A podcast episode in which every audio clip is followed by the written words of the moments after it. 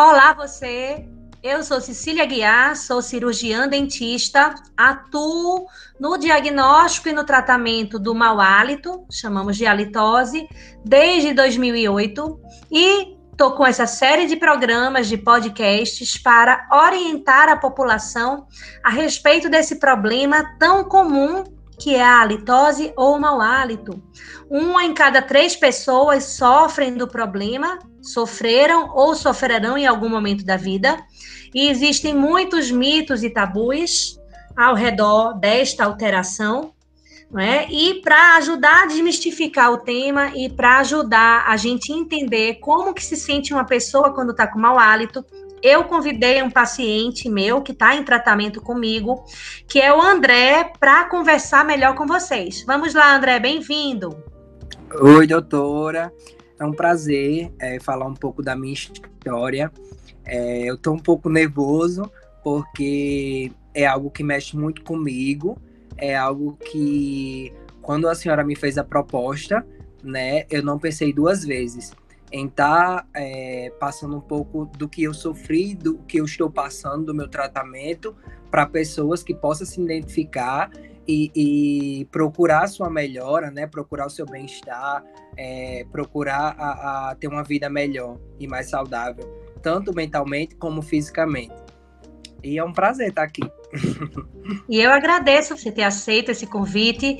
Né? A realidade é que tem pessoas que têm mau hálito e sabem que tem, e que muitas vezes até não se importam com isso, outras se importam e procuram ajuda, outras não sabem que tem, e nem sempre é um caminho fácil, muitas vezes é um caminho cheio de atalhos. E eu acho que é importante, a gente vê muita informação na internet, em blogs, e aí até onde quer que seja, informação de profissionais falando de tratamento mas a gente tem ouvido muito pouco sobre o outro lado da moeda. Como que é a experiência de sofrer de halitose crônica? Eu não falo aqui, André de, e pessoal, daquela litose momentânea, matinal ao acordar, ou quando a pessoa está horas sem se alimentar e sem fazer higiene bucal, ou no momento de estresse. Não, isso aí qualquer pessoa pode ter.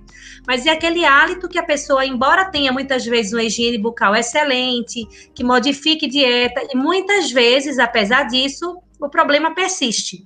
E aí eu queria que você contasse, é, André, como que foi essa história, desde quando, como que você percebeu que você estava com mau hálito, como que foi para você nesse início? Bom, é, eu me conheço muito, eu, eu, eu tudo que eu faço na minha vida, é, se é, eu sou muito vaidoso, eu me considero uma pessoa muito vaidosa, então se eu tô com uma unha cravada, se eu tô com uma dor de cabeça, eu já procuro saber de onde tá vindo. Então eu sempre tô conhecendo, procurando conhecer o meu corpo. E acho que foi uns quatro anos atrás, é, eu sempre eu, eu, faço muito, eu comecei a minha vida no esporte. De um tempo para cá, eu comecei a me dedicar bastante à academia, é, esses quatro anos atrás. E de lá para cá, eu comecei a perceber algo diferente na forma que eu falava, eu via que as pessoas se distanciavam um pouco de mim. É, eu via algumas vezes o cochichozinho, né? E eu disse, meu Deus, o que é que tem algo de errado em mim? E eu não sentia, era algo que eu não sentia.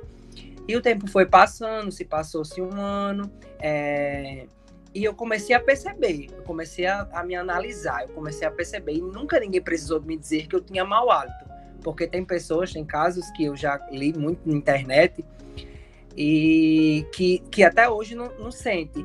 E eu, na mesma hora, eu tava sentindo algo estranho em mim. Porque eu via que as pessoas estavam se distanciando, eu via que a forma que, que os meus amigos me tratavam, eu via cochilo, assim, aquilo foi me incomodando. Eu digo, meu Deus, tem alguma coisa de errado em mim. E foi aí que eu comecei a procurar, né? A, a pesquisar a internet, eu comecei a procurar é, é, médicos. Primeiro procurei um clínico, né?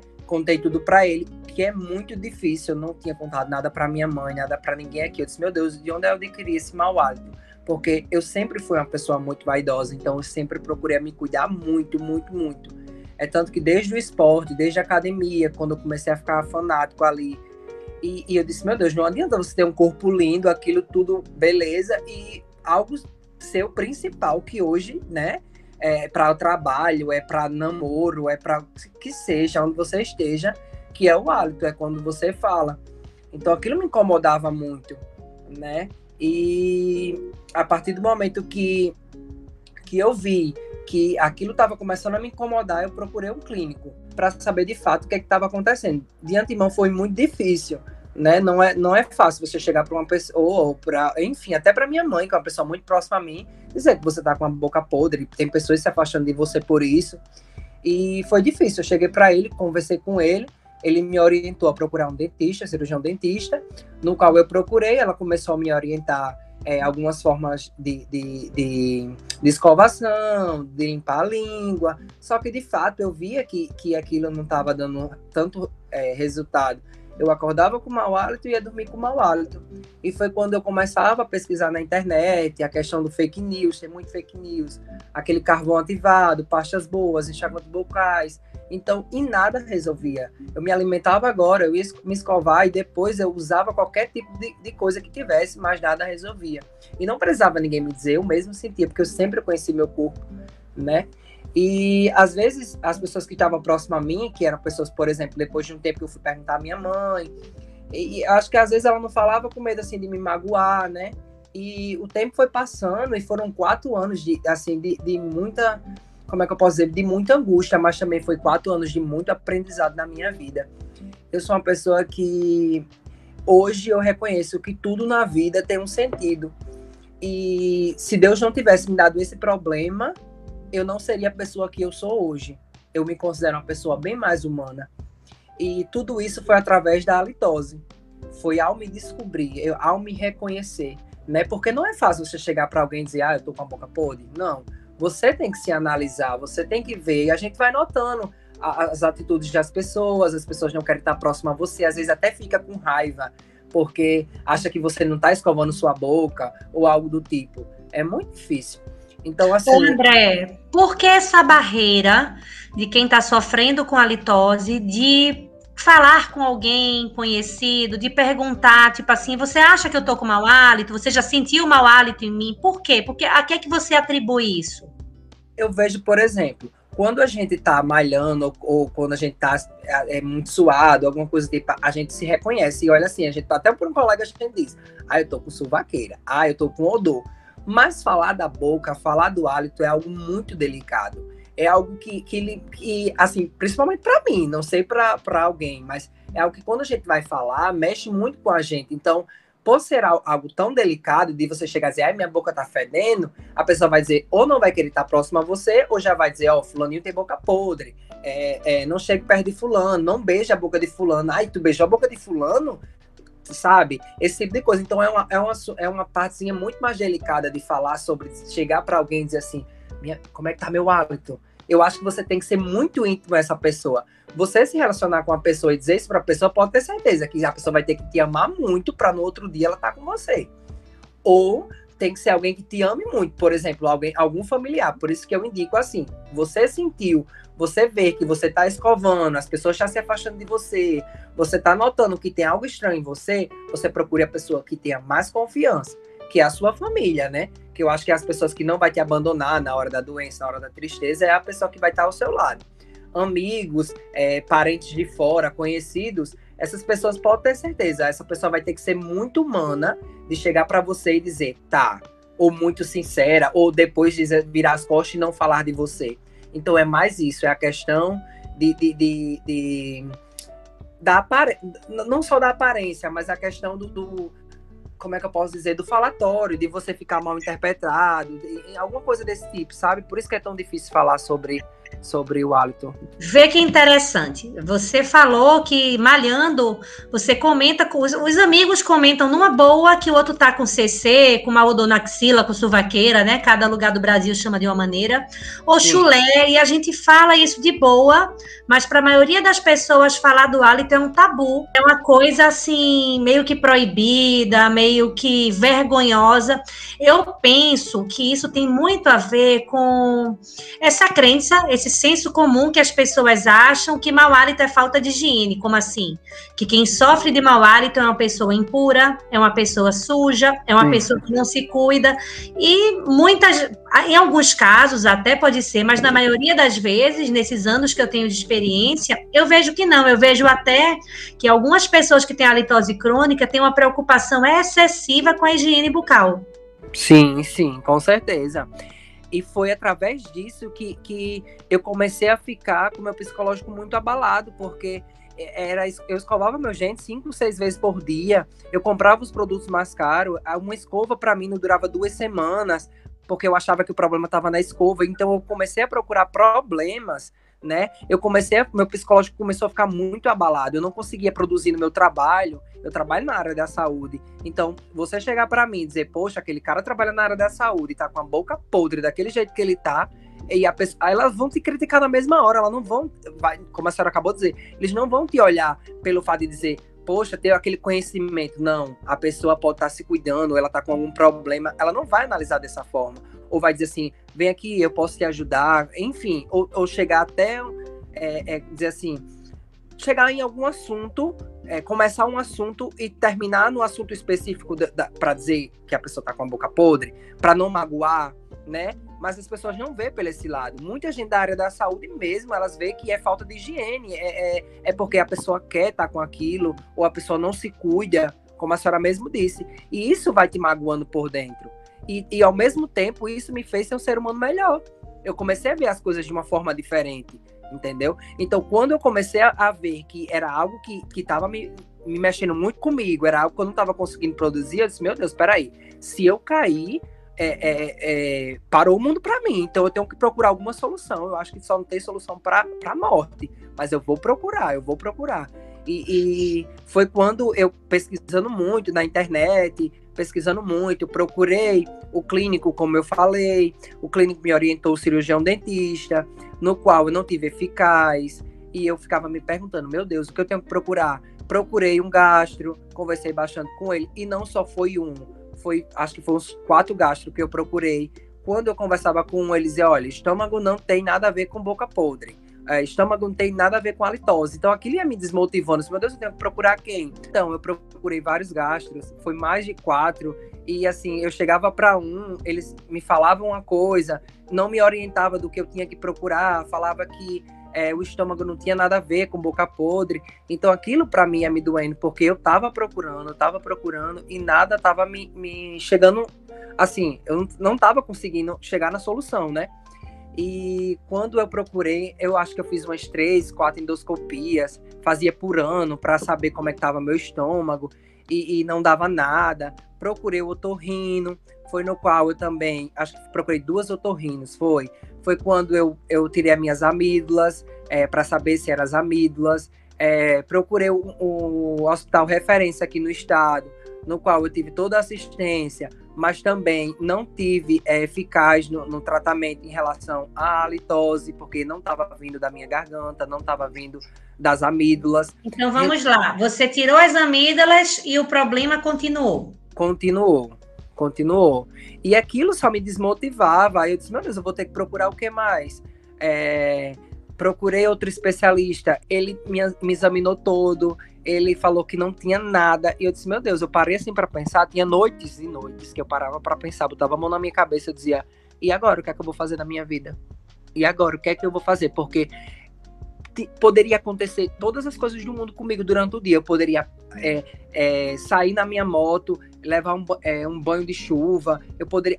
qualquer coisa. Mas eu sair de casa e ver que uma pessoa estava ao meu lado e sentir que o meu mau hálito e sentir que aquilo para mim já me deixava o, dia, o pior dia do mundo. Aquilo para mim desmotivava, me desmotivava totalmente. Ao chegar Ô, André, Nesse tempo que você procurou muitas pessoas, que você tentou fortemente se cuidar, alguém testou teu hálito? Não, ninguém. Ninguém. Ninguém, ninguém, ninguém, ninguém. Nem a minha mãe. Eu não conseguia chegar para ela para conversar com ela. Eu, eu olhe, eu foram quatro anos. Eu acho que foram agora, acho que agora, nesse ano, que eu vim conversar com ela a respeito disso. Então foram quatro anos de sofrimento na minha vida porque eu não conseguia, eu era, era uma barreira. Primeiro, eu não aceitava que eu tinha. Eu, eu sei que eu, eu sabia que eu tinha, só que eu não aceitava. Porque eu, eu tava me cuidando muito. Então, como é que uma pessoa ela se cuida muito e, e, e, e aquilo tá. É, como é que eu posso dizer? Aquilo tá acontecendo com você. Como é que pode? Então eu, eu não me aceitava, né? Eu não aceitava que eu tinha boca podre. Então, a partir do momento que eu comecei a botar a mão na minha cabeça e dizer, peraí, eu tenho que procurar uma ajuda, ou senão eu vou, vai acontecer alguma coisa pior comigo, eu vou querer acabar com minha vida, ou alguma coisa do tipo, ou enfim, aí foi isso que aconteceu. Foi quando eu, de fato, depois dos quatro anos, fui conversar com minha mãe. Aí quando eu conversei com ela, ela disse, meu filho, procure, procure, tente procurar alguém, converse com alguém que de fato era algum cirurgião dentista, alguém. Aí foi quando eu conversei, né? Ela me orientou algumas coisas, mas também que não foi eficaz. E foi quando eu na internet, pesquisando muito, pesquisando muito, eu, eu não minto, eu fui para uma consulta de um gastro. Quando eu cheguei lá, ele falou, ele conversou comigo e ele disse: "Você tem halitose". Até então eu não sabia o que era halitose, né? Eu não sabia, eu só sabia que eu tinha um mau hálito, eu não sabia o que era halitose. Aí ele falou: "Você tem halitose".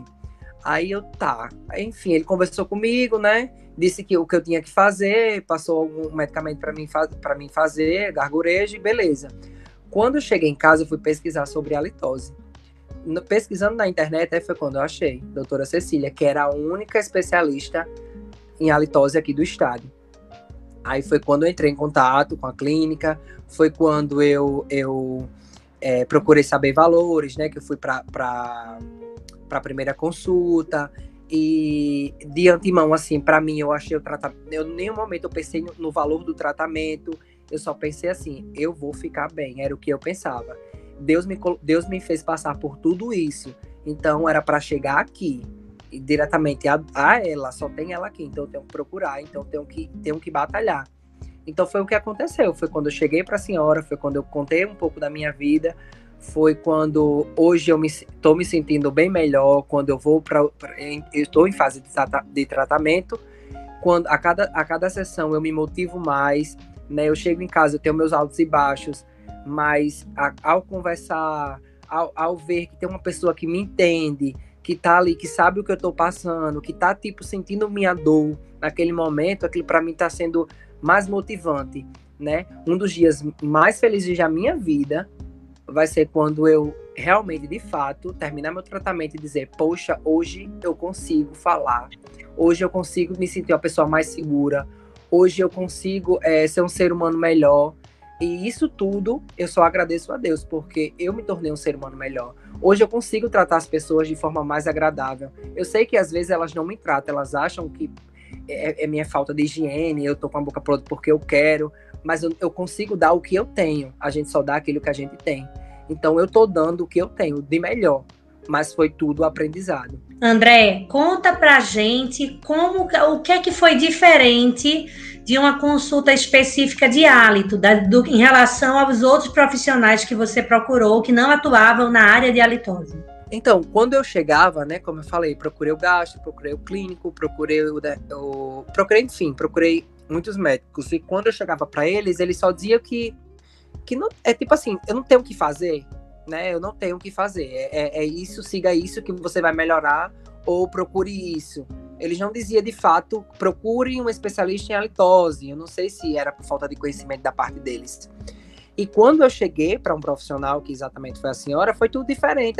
O que eu já de fato assim de primeira mão, o que eu me senti foi acolhido. Só de você se sentir acolhido, aquilo para você já é, posso dizer que é 60% do seu problema já quase resolvido, porque quem quer estar próximo de uma pessoa que tem a boca podre 24 horas, falando próximo de você e te incomodando? Ninguém quer. Então, quando eu cheguei diretamente para uma pessoa que entende do assunto, que de fato é a senhora, eu, eu me senti acolhido. Então, isso para mim já de cara foi o diferencial. Quando eu chegava para um clínico, para um gastro, para alguém do tipo para falar que eu tinha, muito pelo contrário, alguns até afastavam a cadeira, tipo assim, afastavam um pouco a cadeira para poder falar comigo. Eu senti isso, não é coisa da minha cabeça. Eu me conheço muito, eu, eu, eu, eu bem queria chegar a poder dizer assim, ah, eu não, não, ninguém afastou cadeira, ninguém tá falando comigo porque de fato quer falar comigo.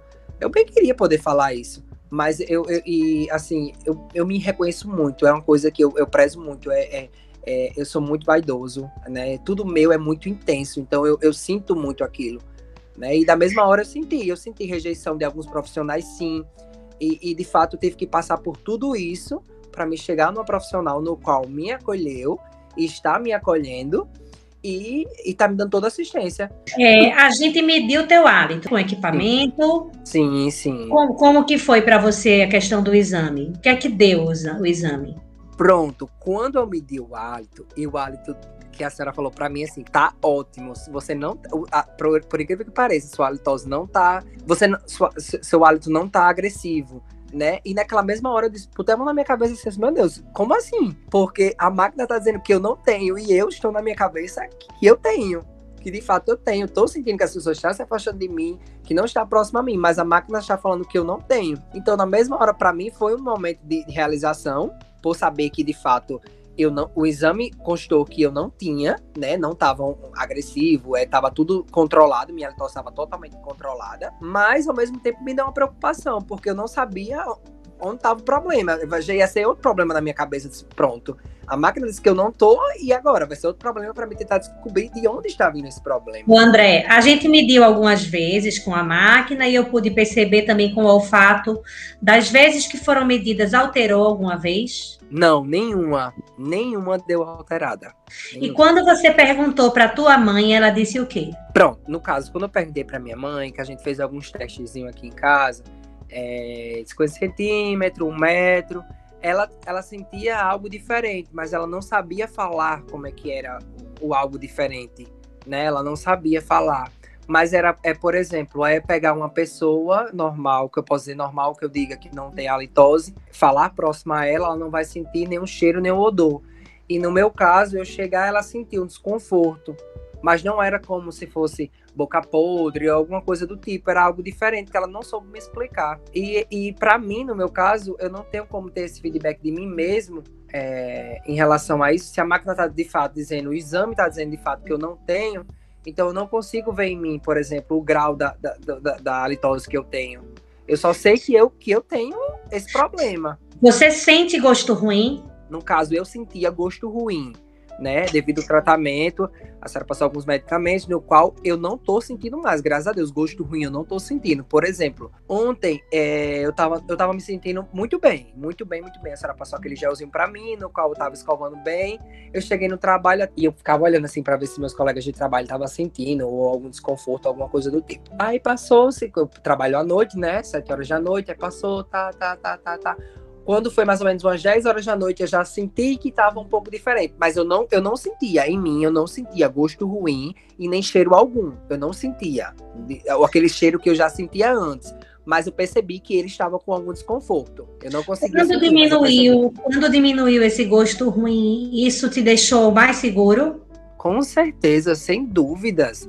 Isso me motivou mais a procurar, a, a me cuidar mais a, a, até, eu vou dizer até para a senhora, de fundo do meu coração, me procurou mais até sair de casa, quando eu saio da minha casa, agradecer mais a Deus e abrir assim as minhas mãos assim e dizer, Senhor, obrigado pelo esse dia. Até isso, eu senti que estava diferente. Eu, que tá eu, melhorando. Eu que, que tá melhorando, que eu dei um avanço. Então, eu, eu tô sempre, eu, até ser mais grato a Deus do que eu já era antes, eu tô sendo mais. Porque eu tô vendo que, que o que não estava sendo eficaz está sendo agora. Isso está me deixando completamente feliz. É, eu conversei com você nas últimas sessões sobre, sobre a halitose subclínica, lembra?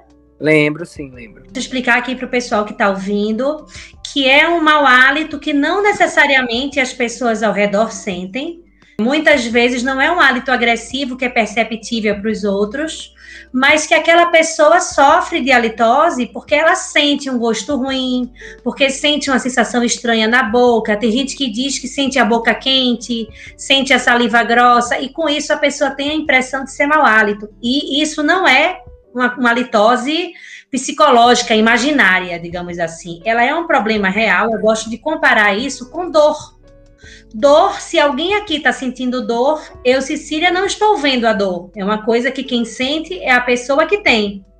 E não quer dizer que aquela dor não exista. Então, a litose subclínica, ela é desafiadora, porque muitas vezes a pessoa não tem uma litose real, não está exalando cheiro ruim, mas a sensação dela é essa e as alterações de comportamento acontecem. A gente fica hum, mais introvertido, quem sofre com esse problema, querendo interagir menos, é, muda o comportamento. Isso é importante, precisa ser cuidado, independente de ter cheiro. É verdade. Eu vou, eu vou até se, é, falar um exemplo da minha vida. É hoje, hoje eu só tenho uma amiga. Eu era uma pessoa rodeada de amigos, amigos, muitos amigos. Eu, eu era membro da igreja, eu era coordenador de, de, de uma igreja próxima à minha casa, de um grupo de jovens. Então, assim, o quanto eu me distanciei das pessoas, o quanto eu me distanciei da minha família, o quanto a, a, a, até é, sessões psicológicas eu tive que passar. Então, assim, é, aquilo, isso me abalou muito na minha vida, muito. Então, quando é, a senhora me fez a proposta de, de falar um pouco sobre o que eu passei, eu não pensei duas vezes de vir aqui. E, e quem está me ouvindo agora vai se identificar, vai saber o quanto é difícil, o quanto é, é, é ruim a gente estar tá numa festa, gente, o quanto a gente tá no cinema, o quanto a gente sentado no ônibus e a gente vê que tem pessoas incomodadas com sua presença, aquilo te deixa tão mal, tão triste. E, e, e, são pessoas que não conhecem o problema, né? De fato, acha que, como a gente já citou, como a gente já falou, acha que é a falta de higiene, né? E, e aquilo vai te abalando muito. E quando e, e você conta nos dedos as pessoas que vai dizer, ó, oh, calma, quieta teu coração, por que tu tá triste? Né? E, e, isso você vai caindo, você vai caindo, você vai caindo. Então, o conselho que eu dou aqui é que nunca desista, é que procure o, o especialista, é que vá atrás, é que batalhe. Sempre vai ter um jeitinho. Deus está aqui, Deus mostra, Deus deu a vida, a vida dele por nós. Jesus mandou seu filho para dar vida por nós, exatamente por isso, entendeu? Então a gente não pode desistir, a gente tem que lutar até a última esperança, até dizer assim, é, não tem mais solução que eu acho que ainda vai ter uma solução, então a gente vai ter que lutar. É difícil? É. Se apegue uma pessoa que, no, no qual você veja que essa pessoa é uma pessoa de confiança sua, uma mãe, ah, mas eu não tenho uma mãe, minha mãe já se foi, ah, um pai, um irmão, um primo, alguém de sua família né? Uma pessoa de sua confiança no qual você sabe que você pode contar. Ou um amigo de confiança também, né? Às vezes a pessoa tem um amigo que, que sabe que vai dizer a verdade, doa a quem doer. Eu sempre aconselho isso. Se você tá com receio, mas você se sente seguro com aquela pessoa, de você dizer, ó, oh, tô passando por esse problema, tô sentindo isso. As pessoas têm tabu de falar a respeito, mas eu confio em você. Você é uma pessoa importante para mim e eu queria que você me dissesse a verdade, doa quem doer. Você tá sentindo mau hálito em mim? Eu acho que é importante a gente se abrir a respeito do assunto. Sim, sim. É verdade, tem que se abrir, tem que falar não, quando a gente fala, quando a gente, é, é, a gente vê que as pessoas estão. Em, algumas pessoas né, vão começar a te entender, você vai se sentir melhor para aquilo, vai te motivar mais você procurar uma solução. Né? Não pense que você, ah, é, é, é meu amigo, vai ter que me aguentar assim. Ah, não, não pense pela essa forma, não, não se deixe se levar pelo, pelo problema, não. É procure a solução. Se existe a solução, procure a solução. Ô André, deixa eu te perguntar uma coisa. Aí você vai numa sessão, vai em outra, mede com máquina, mede com olfato, mede em casa com a mãe, e a gente vai dizendo: não, eu não tô sentindo hálito ruim. Tô sentindo cheiro de boca, que boca tem cheiro. Sim. Suor tem cheiro, pele tem cheiro, couro cabeludos tem cheiro e boca tem cheiro. E cheiro de boca não é cheiro de menta, cheiro de hortelã, é cheiro de saliva, é cheiro de respiração. É normal ter algum cheiro. Sim, é, sim. E as pessoas vão confirmando que não tem cheiro. Isso vai te deixando mais seguro? Vai, com certeza vai. Tá me deixando mais seguro. Saber que, como eu já citei, né? de é, o meu tratamento tá dando certo. Eu, eu, todo o meu sofrimento no qual eu, eu sofri, tudo que eu passei tá dando certo. Então isso vai me motivando a mais, a mais e mais. Então, é, é, é, é igual você. É uma conquista. É uma conquista. É, é, é, tão difícil falar sobre isso que até eu fico até sem palavras, porque é difícil falar. Eu, tô esperando, eu tô me preparando para no, no dia que eu conseguir, de fato, dizer eu estou livre disso. Eu acho que vai ser um dos dias melhores da minha vida. Então, eu tô a cada, a cada, a cada parte do tratamento, a cada sessão do tratamento, está sendo uma batalha, está sendo uma vitória para mim Então isso está me motivando mais e mais. É, e aí eu queria deixar registrado para quem está ouvindo que mau hálito ele vai muito além do cheiro. Porque se você tá com a boca com o cheiro normal, ou vamos brincar aqui, com cheiro de pastilha ou com cheiro de flor, com cheiro de rosa, mas se a pessoa não se sente segura, o problema afeta de forma real, é como um fantasma, é como uma corrente presa no pé, a pessoa fica sofrendo com aquilo. Por mais que, que as pessoas não estejam sentindo. Fica, fica, é verdade? É verdade. E quantas vezes eu já fui dependente de pastilhas, de, de, de, de muitas coisas. Eu, eu disse, não, eu, pra mim, não, vou comprar uma pastilha que eu vou chupar e, e vai dar certo.